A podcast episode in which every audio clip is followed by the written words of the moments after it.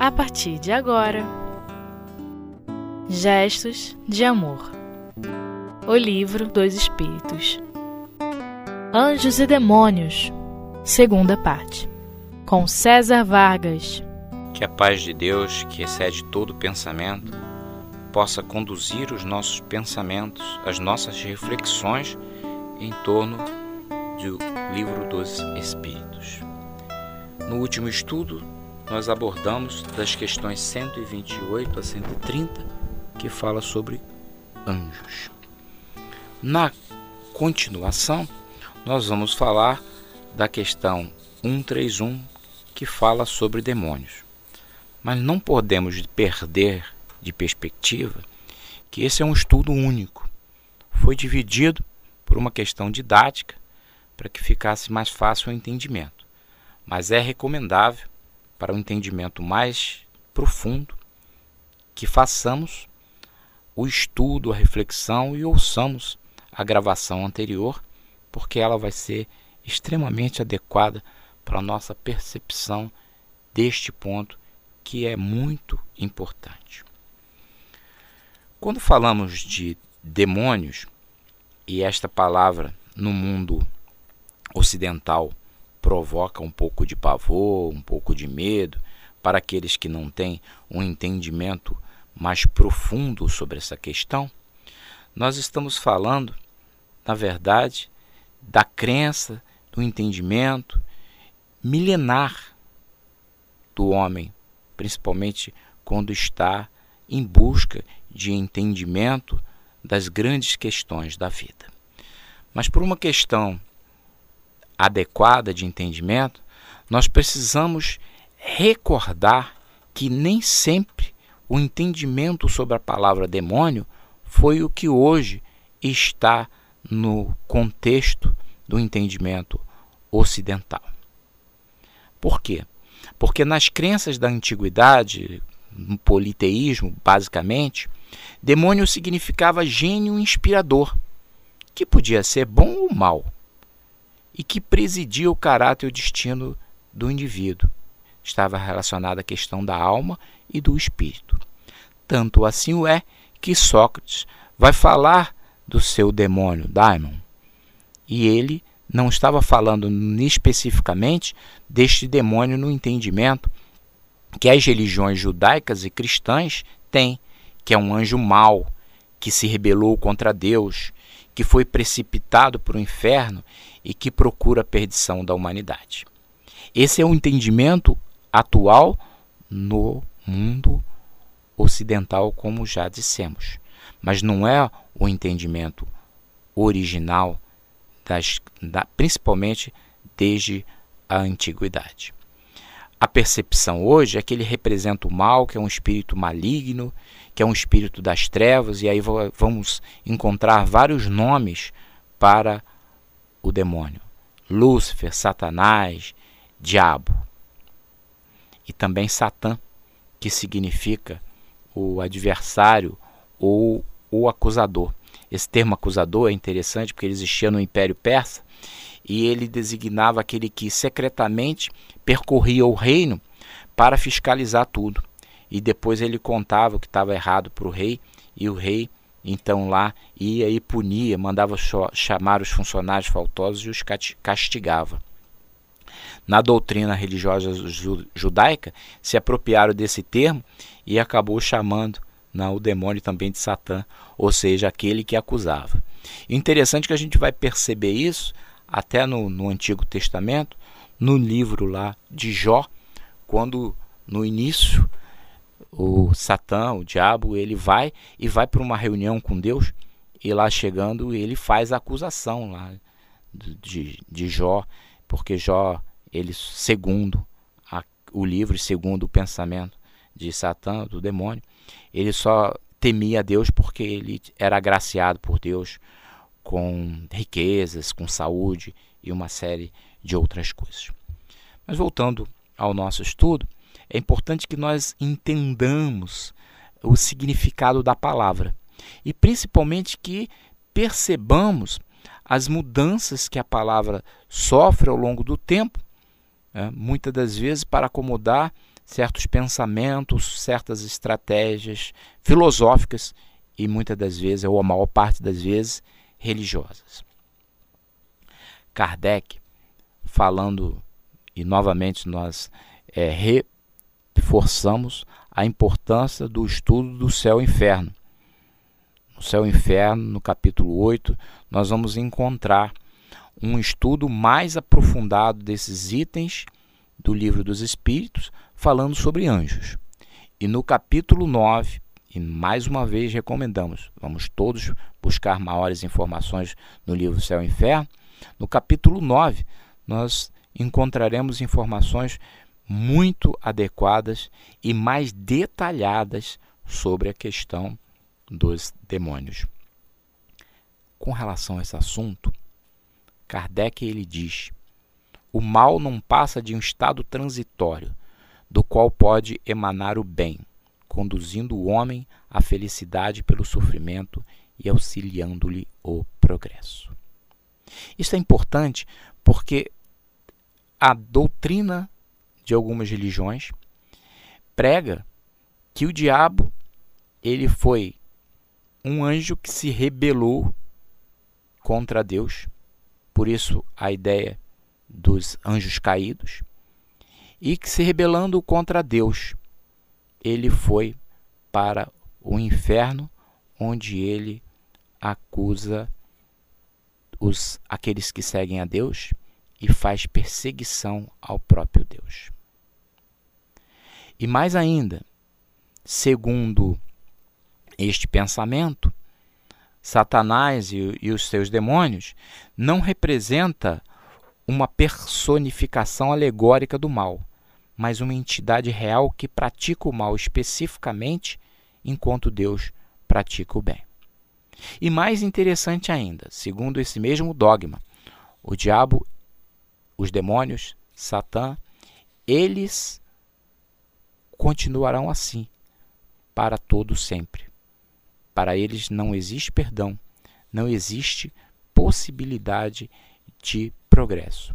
Por isso é que Kardec, trazendo o pensamento de Deus com a orientação dos espíritos superiores, fala sobre progressão dos espíritos, fala sobre progresso de espiritual e fala sobre a possibilidade transitória de permanência no mal.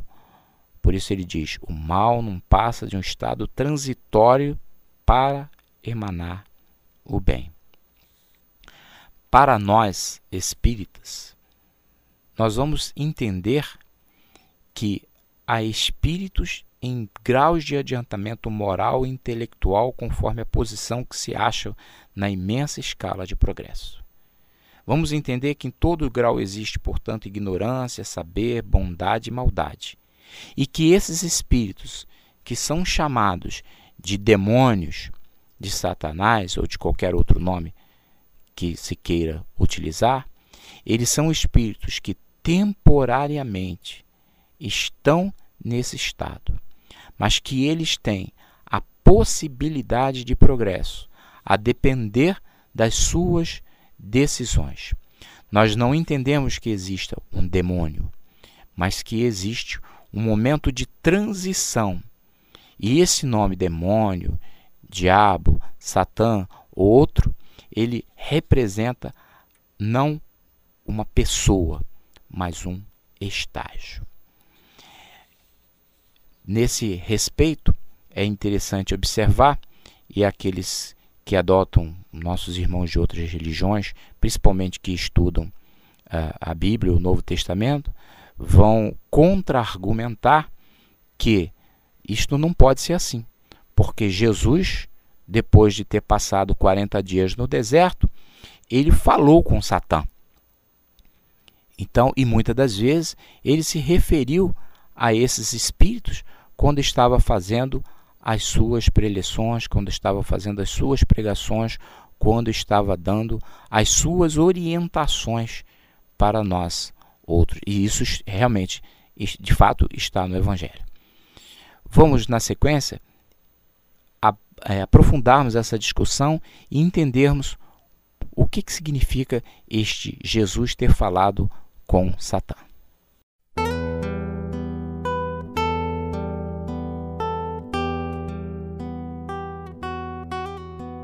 Gestos de Amor O Livro dos Espíritos De fato, o próprio Jesus falou de Satã. Mas teria sido este termo usado com a mesma significação nos dias de hoje? Teria ele falado de uma individualidade precisa? Não, de forma alguma. Jesus com certeza falou do diabo por acomodação, ou seja, numa situação de comunicação, quando se ajusta o discurso ao indivíduo que está ouvindo. Vamos nos lembrar que Paulo, em determinado momento, ele diz: Para os gregos sou gregos, para os judeus sou judeus. E aí ele cita uma série de outros povos. E no final ele termina dizendo: Tudo pela causa das boas novas. Ou seja, Paulo falava usando o entendimento, o conhecimento daqueles que ele estavam, lhe estavam ouvindo, de forma que aquelas, aquele conhecimento pudesse ser melhor entendido. Jesus usava as figuras do entendimento daquele povo e por isso falava de uma maneira que eles poderiam facilmente entender. E não podemos nos esquecer também que em Marcos 7, 21 a 23, Jesus diz: É do interior, do coração dos homens que saem intenções malignas, o mau comportamento, roubos, homicídios, adultério, cupidez, perversidade, astúcia, devassidão, inveja, injúria, orgulho, irracionalidade. Todo esse mal sai do interior e torna o homem impuro. Aqui Jesus está diretamente chamando atenção para esta questão do mal está não na personificação de uma criatura, mas na própria impureza, no estado ainda não evoluído dos espíritos. De forma que nós não podemos entender, como dizem os partidários do demônio, se apoiando nas palavras de Cristo, que ele estava criando este conceito. Muito pelo contrário. Bem, nós podemos e devemos agora nos aprofundarmos na, nas perguntas de Kardec, isso é muito adequado sempre já que entendemos o que significa anjo, o que significa demônio, algumas outras questões, fica ainda mais fácil nós entendermos as considerações que os espíritos superiores fizeram em torno da questão 131 que Kardec perguntou. Há demônios no sentido que se dá a essa palavra? Responderam os espíritos. Se houvesse demônios, eles seriam obra de Deus. E Deus seria justo e bom criando seres infelizes, eternamente voltados para o mal?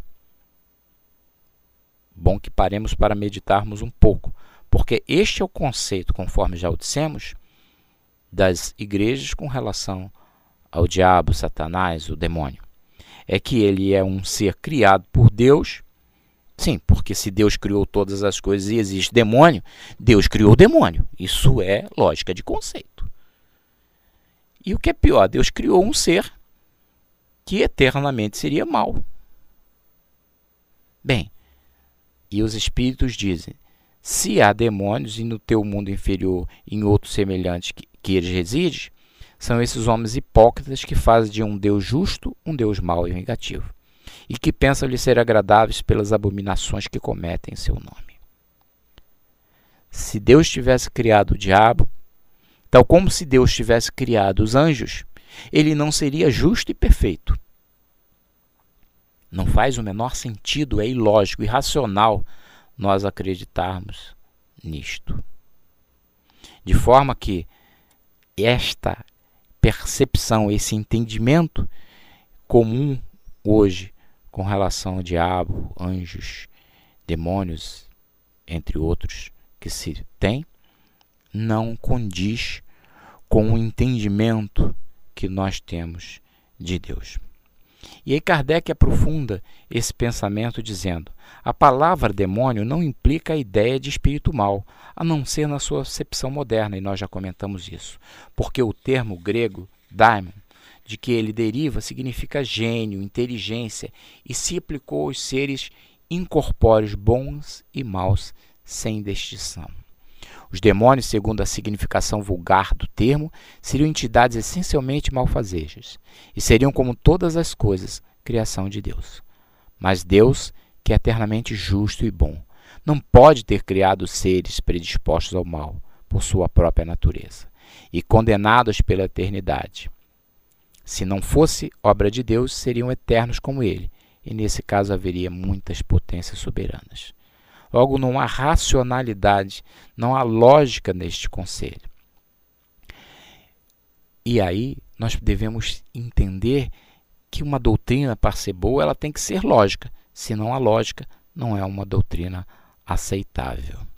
De forma que nós, espíritas, temos a visão sobre os demônios, conforme já o dissemos, que eles estão temporariamente nesse estado, porque eles representam seres que estão no início da escala espírita, que são seres imperfeitos, que são seres que estão experimentando o mal, mas que têm toda a possibilidade de fazer um desenvolvimento moral, espiritual e atingirem na escala espírita lá na frente o progresso e se transformarem em anjo. De forma que este pensamento ele está muito mais adequado, conforme já o dissemos, à questão da justiça, da bondade, do amor do Pai. E o que isso nos ensina? Isso nos lembra, reforça a nossa convicção de que nós somos espíritos, sim, criados simples e ignorantes, mas que nós temos potencial para atingirmos a angelitude. E não vai acontecer de um momento para o outro, mas existe esse potencial. Assim como Cristo atingiu, assim como outros anjos atingiram, nós também podemos atingir. E depende de nós. Quando falo de Cristo ter atingido. Eu me lembro de uma história muito interessante, atribuída, segundo a lenda, não sabemos se é verdade, mas o que importa é, é a mensagem que fica. Dizem que quando o grande pintor Michelangelo estava para fazer uma das suas obras-primas, ele queria representar Jesus e queria representar o demônio. E, e ele gostava de pintar olhando para pessoas que tivessem aquela personificação. Então ele saiu pelas ruas e encontrou um jovem muito bonito, com feições angelicais, de fato muito, muito, muito lindo. E ele convidou aquele jovem para ser um inspirador da figura de Jesus. E assim foi feito. E depois ele foi, começou a procurar um outro para personificar o demônio. E ele passou alguns anos buscando, até que uns 3, 4 anos depois, ele encontrou na rua um mendigo, muito, muito bêbado, muito, muito com, esse, com a expressão muito maléfica, com muito ódio no, no rosto, totalmente desestruturado em função do álcool. E aí ele, né, menos que pediu, mas mais que conduziu aquele homem junto com seus ajudantes para que ele personificasse o demônio. Então ele pintou. E quando acabou de pintar, até porque não teve contato com a bebida, o jovem ele disse olhando para a tela: "Eu já estive aqui. É, eu conheço essa tela." Então Michelangelo perguntou: "Mas como?" Ele falou assim: "Não, há uns 3, 4 anos eu fui chamado para representar Jesus." Esta história é para nos lembrar que nós temos potencial. Não vamos retrogradar. Isso é apenas uma ilustração. Mas nós temos o, o potencial. A nós compete construir o nosso futuro. E as decisões que nós tomamos hoje, com a ajuda dos nossos amigos espirituais, elas poderão nos auxiliar para que nós consigamos caminhar em direção ao nosso progresso espiritual, em direção à angelitude. Utilizemos todos nós os benefícios que a doutrina e que a casa espírita nos dá para que nós consigamos um dia, daqui a muitas e muitas milhares e milhares de encarnações, estarmos lá, do lado de Jesus, fazendo mais diretamente, de forma mais perfeita, a vontade de nosso bondoso Criador, Deus e Pai.